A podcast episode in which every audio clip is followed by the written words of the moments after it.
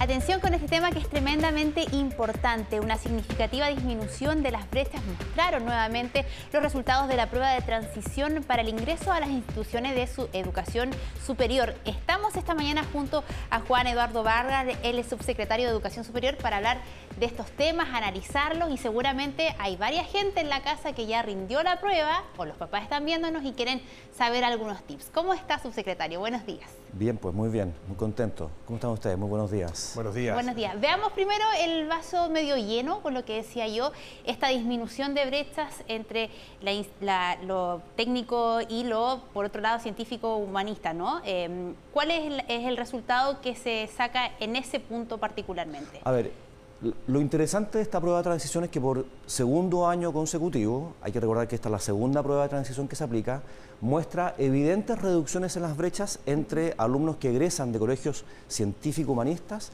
y alumnos que egresan de colegios técnicos profesionales. Eso es positivo. ¿Por qué buscamos disminuir las brechas? Porque finalmente a todos les queremos dar las mismas posibilidades de acceder a la educación superior en este caso a las universidades. Eso es tremendamente positivo y hay que relevarlo y obedece a que los instrumentos, esta nueva prueba, es distinta de la PSU. Así que esto no es un resultado fortuito, sino que ha sido buscado y es más meritorio aún en un contexto de pandemia.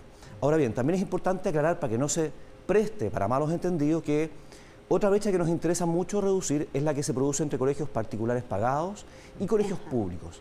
El año pasado la prueba de transición mostró eh, eh, eh, disminución de brechas en todas las pruebas. Este año, sin embargo, no hay disminución de brechas. En algunas pruebas un poco, en otras sube un poco, pero en términos generales podríamos decir que en ese caso, particulares pagados versus públicos, no hay disminución, se mantienen. Ahora bien, lo que nosotros decimos es que, en un, y de hecho muchos expertos nos lo advirtieron, es que en un contexto de pandemia, quienes más se ven afectados son eh, alumnos provenientes de contextos más vulnerables que típicamente asisten a colegios públicos. Era esperable, por tanto, que las brechas se incrementaran, y así nos lo hicieron ver diversos expertos.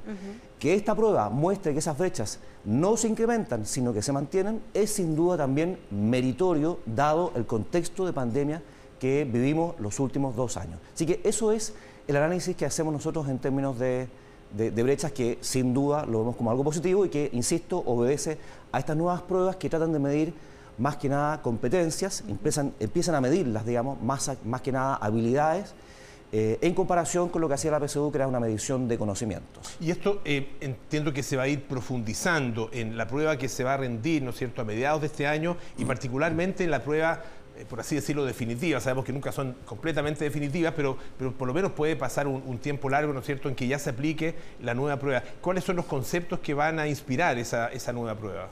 A ver, en, efecto, lo que nosotros planteamos en marzo del 2020, cuando nos hicimos cargo del proceso de admisión, es que teníamos que iniciar una transición. Eh, si hay algo que se le criticó a la PSU, entre otras cosas, fue que de la noche a la mañana se cambió prácticamente desde la prueba de aptitud académica a la PSU. un, año de, transición, así es. muy cortita. Nosotros quisimos hacer una transición y quisimos ver cómo se comportaban estos nuevos instrumentos y se están comportando de buena manera. ¿Eso a qué nos lleva?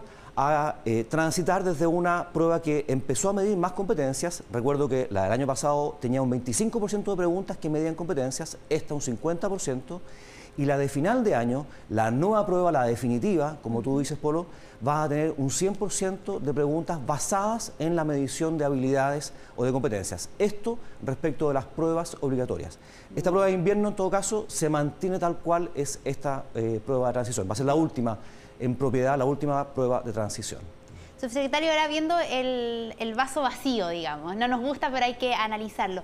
Bajaron los puntajes nacionales en un 22%. ¿A qué se debe eso? ¿Tiene que ver con la pandemia? Eh, quizás se lo pregunto. Y de la mano de eso también, ¿qué pasa con los alumnos que quizás eh, rindieron la prueba, no les fue muy bien, está esta ventana de invierno? ¿Cómo postular a esa, a esa segunda opción? A ver, siempre decimos que los puntajes nacionales son un poco anecdóticos en el sentido de que claro, una, baja, un aumento no necesariamente muestra que la generación esté mejor o peor que la anterior. Eh, en, esto yo siempre eh, replico lo que dice la directora del DEMRE, en el sentido que, ¿cuál es la diferencia entre un estudiante que contestó 65 preguntas buenas eh, en comparación con uno que contestó 64 preguntas buenas y que no es puntaje nacional? No parece ser demasiado desde ese punto de vista. Entonces, Eh, y, por otra parte, efectivamente tenemos menos puntajes nacionales en matemática y a nivel general, pero por ejemplo tenemos más puntajes nacionales en comprensión lectora, en historia, que no, que no habíamos tenido desde hace ya un par de generaciones, y en, eh, y en ciencias. Pero, pero más allá de eso, yo creo que aquí es importante también transmitir el siguiente mensaje, tratando de ver ahora el vaso medio, lleno. Esta es la primera generación, la, la que acaba de rendir la prueba, que va a tener la posibilidad junto con generaciones anteriores, de dar la prueba de invierno. Y eso también es importante transmitírselo. Si por alguna razón, si por alguna razón no te fue como tú esperabas eh, y, no te, y con ese puntaje no entras a donde tú querías, ¿sabes qué? Eh, a contar del 4 y 5 de julio próximo vas a tener la posibilidad de dar una prueba de invierno. Eso es algo inédito, no tienes que esperar hasta fin de año. Y de hecho el periodo de inscripción para rendir la o las pruebas que tú quieras se abre ahora a mediados de abril. Entonces, esto, por ejemplo, si a alguien le fue mal en matemática, puede inscribir solamente la prueba de matemática, prepararse solamente para esa prueba y rendir la prueba de matemática el 4 y 5 de julio próximo. Entonces, eso también creo que de alguna manera puede tranquilizar a aquellos que no les fue del todo bien o no tan bien como, como esperaban. Sin duda, baja la ansiedad eh, pensando que muchos se lo toman muy, muy en serio. Bueno, es un tema muy serio, pero claro, hay una ventana ahí muy importante. Subsecretario, muchas gracias por esta entrevista. Que esté muy bien. Gracias a ustedes. Pues.